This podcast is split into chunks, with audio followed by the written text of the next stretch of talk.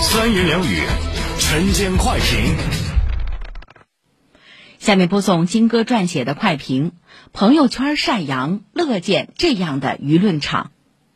越来越多感染新冠病毒的网友在朋友圈等社交平台晒出自己阳过的经历，分享康复历程，推荐治疗经验，这不由得让人心生感慨。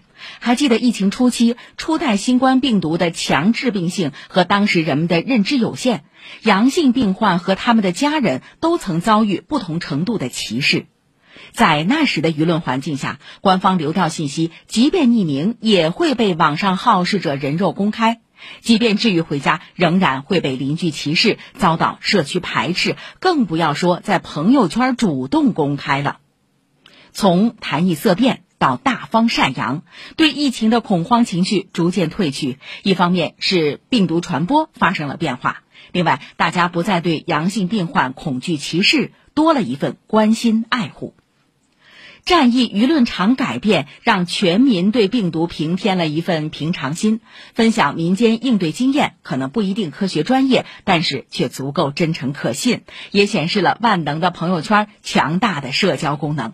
大众传播的病，用大众传播的方式去消解和治愈焦虑。可以说，朋友圈集体晒阳，在当下也是一种社会参与，更是一种互动渠道，既能帮助舒缓公众的恐慌心理，也能普及治疗和防范的实用方法。事实上，人们在困苦中寻求来自社会群体的慰藉，在心理学上也有理论依据。有一种更为通俗的说法，这种社群支持会让个体感受到你不是一个人在战斗。朋友圈晒阳晒出的是战略上蔑视敌人，战术上重视敌人，是大众应对疫情信心的增强，也是社会活力有待进一步恢复的前景。我们再来关心天气。